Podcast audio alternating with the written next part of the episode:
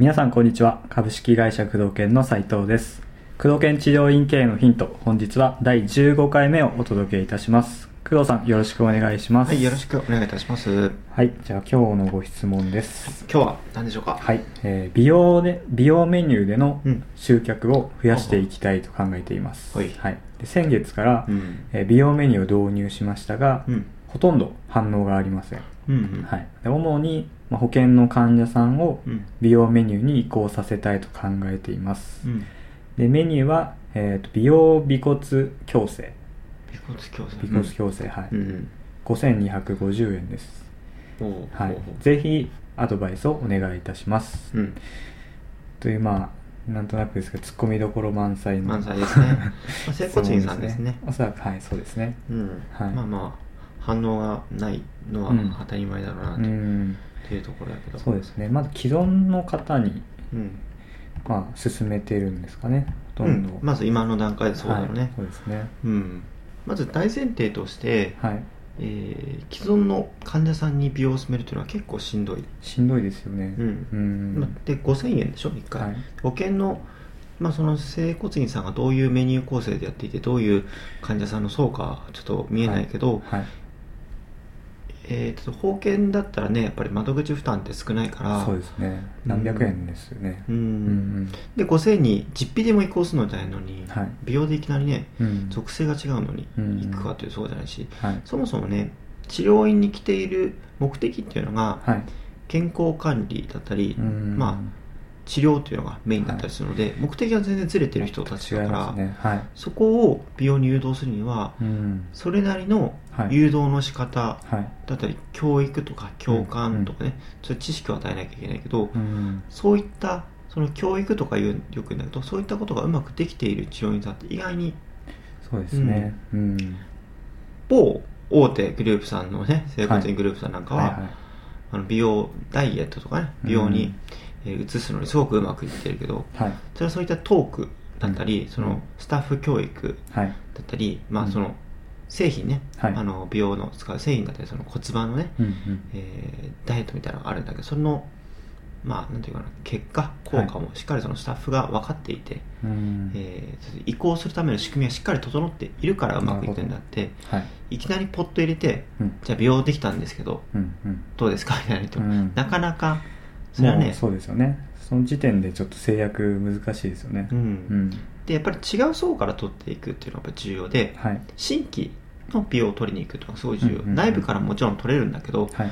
それも最初から美容に興味ある人をはい。集めていくっていう考え方にしていかないとはい。ちょっと厳しいよね、そうですね。うん、だから違う患者さんの層を集めるというイメージだよね、うん。おそらく美容メニューは、えー単価も高いし、はい。今いる女性でもね美容にもまあ話をするとはい。美容にも興味あるってみんな言うからうん。入れたらみんなやってくれるんじゃないかと思ってやったんだけどそう,、ね。は簡単にいかないんですよねやっぱりうん。ねいろんな事例を見てますけど。確かにそうですね、ん。うん。ただ新規だとあれですよね、うん。競合が強いですよね。競合が強いね。うん、美容系になるともうまあ整体もそうですけどエステとかうん、他の職種も出てきますよねそうだね、うん。エステと競合するとねしんどいよね、うんうんうん。美容そうダイエットなんかでいうと、はい。まあ、今回これ骨盤のなんか調整ではい。しょ、そうですね。うん。で5000円だった。らそんなに高いもんではないけど、うん。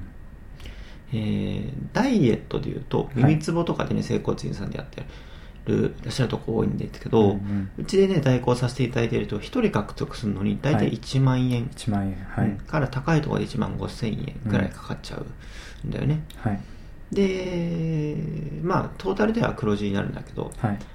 そういった例えばホットペッパーとか、うん。クーポン紙的なものを使ってもやっぱり1万円切って集客できるパターンは少ないなと、うん。まあ、その分ねね。あの長期で考えたらはい。あの、まあ、元は十分取れるんだけど最初の段階で利益が出ないはい。ことが多いかな、うん。ううんちょっとねそういった美容は単価が高くつく治療よりも高くつくっていうのが一つうん。だよね。うん。あと、えーホームページやるんだったらば、はい。ホームページの、えー訴求するポイントはい。だったり、見せる対象が変わるっていうことに気づかなきゃいけないんだよね、うん。ホームページはね、はい。例えば、えー一般的な整骨院だったり、えー整体院さんだったりすると、はい。まあ、施術がメインだよね。治療施術がメインはい。だと思うんだよね,、そうですね。そうした時にそれを見る人って、まあ、治りたい人だったり、腰痛肩こりがある人もしくはそれを、えーまあ、楽にしたい人うんはい。が見るわけだけどその人たちに美容もどうですかってもそれは制約しないうん。わけで、はい。美容を探している人骨盤を探している人とかに、うん。その骨盤の、えーと美容のはい。しっかりとメッセージ性が整ったページをしっかりもしくはホームページそのものを、えー美容寄りにしてメッセージ性もはい。その方に向けたメッセージ性のものをしっかりと見せてあげないといけないから、うんまあイメージとしてはホームページが2つできるみたいな。で集めるアクセスも全然変わるっていうこと、質が変わりますね。うん。そのでよく治療家さんやってしまうのはホームページの場合だけど、はい。一つのホームページに2つ詰め込もうとしちゃうんだよね、そうですね。うん、だけど実際にそのホームページを見てくる人っていうのは何か目的があってはい。見てくるわけで、うん。大体治療系での検索アクセスっていうのは、うん。えーとまあ、大体地名と生態とか、うん。肩こり治療とか肩こはいり腰痛とか、うん。そういった悩み系のキーワードがはい。サービス探し系の地域ワードだよね、はい。でその人ワードの人たちが来ても美容系があったとしても制約しないから、うん。例えばそうだね美容整体と検索してる人とか、最近だったら骨盤矯正っていうキーワードもだいぶね浸透してきたから、はい。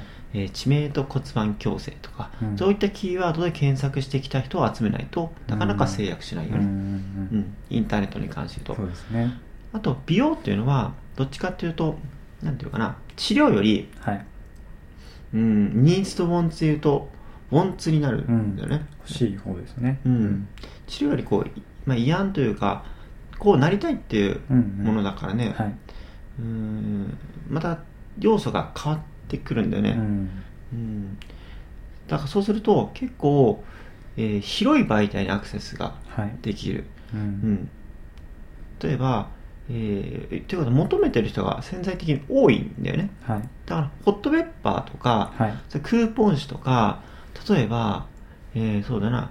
フラッシュマーケティングの。はいグルーポンとか、うん。そういった検索エンジンでプル型っていうんだけど、はい。要は探してもらって引っ張り引っ張るマーケティングね、うんうんうん。プル型広告とかプル型マーケティングっていうんだけど、えーフラッシュマーケティングとかクーポンとかは提案型っていうんだよね、はい。要はそういったクークーポンランとかいろいろあるけどそれを見てる人にうちのこういうのがあるんですどうですかっていう提案しているんだよね、うんうんプルではないよね。自分向こうから来てなくて、はい。あこれいいかもっていうこの心理でね、うん。あなんか例えばエステっぽいとか骨盤矯正とか流行ってるしなんか美容よりなんか探してんだけどいいのないかな。ちょっとグループを見てみよう、あうん。なんかこれ良さそうみたいな。こういうノリね。はい。で、えープル型の引き込み型っていうのはいきなりあ整体に行きたいんだけど肩直す人肩直してくれるどこかなどこかなこことここどこかなって検索している、うんうんうん向こうから前のめりになってうん。検索して、はい。じゃないとなかなか戦略しなくしにくい、うん。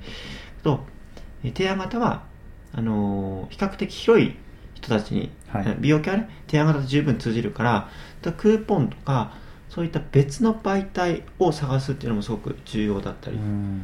するかな、そうですうん。とまあ雑誌とか、はい。お金に余裕があるんだったらやった方がいいかもしれないね。ああのまあブランディングというかうん。ねマスコミにまあ取り上げてもらってそうそうそうそう。告知するっていう感じですね。うんうん。前ねうちの運営している店舗さんでもねそうですね。あのいくらだっけ？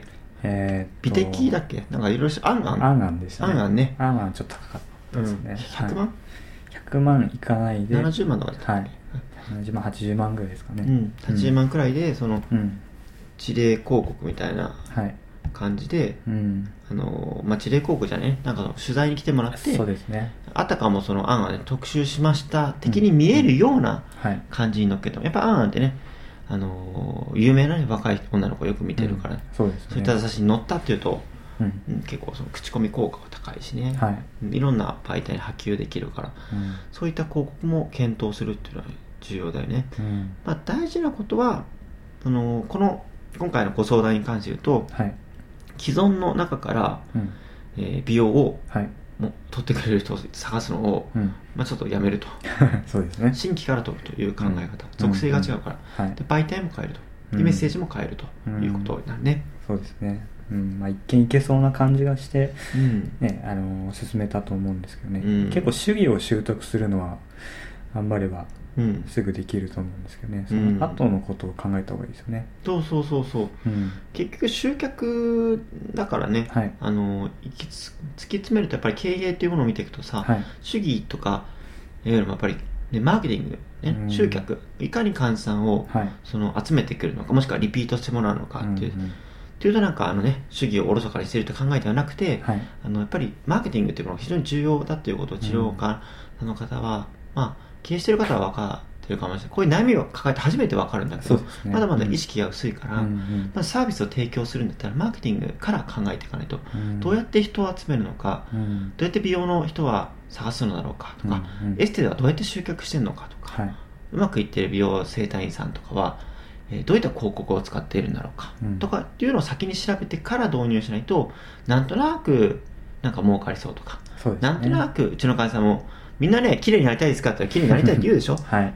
でなんかですね。でいざじゃあお金払ってくださいって出さないわけですよ、うん。やっぱり悩んでない人は、うん、望みたくないとかさ、うん。そこをしっかり調べて、はい。集客っていうものから入っていかないと、まあ、今回のようなあの短絡的な結果に終わってしまいがちだよね。そうですね。うん。うん。ぜひあの美容といってもね、まあ、確かに需要は今あるんだけど、はい。といってもやっぱり集客っていうのはしっかりしていかなきゃいけないから、うん。まずホームページやるんだったら、はい。アクセスも変えてホームページも見せ方を変えてメッセージを変える。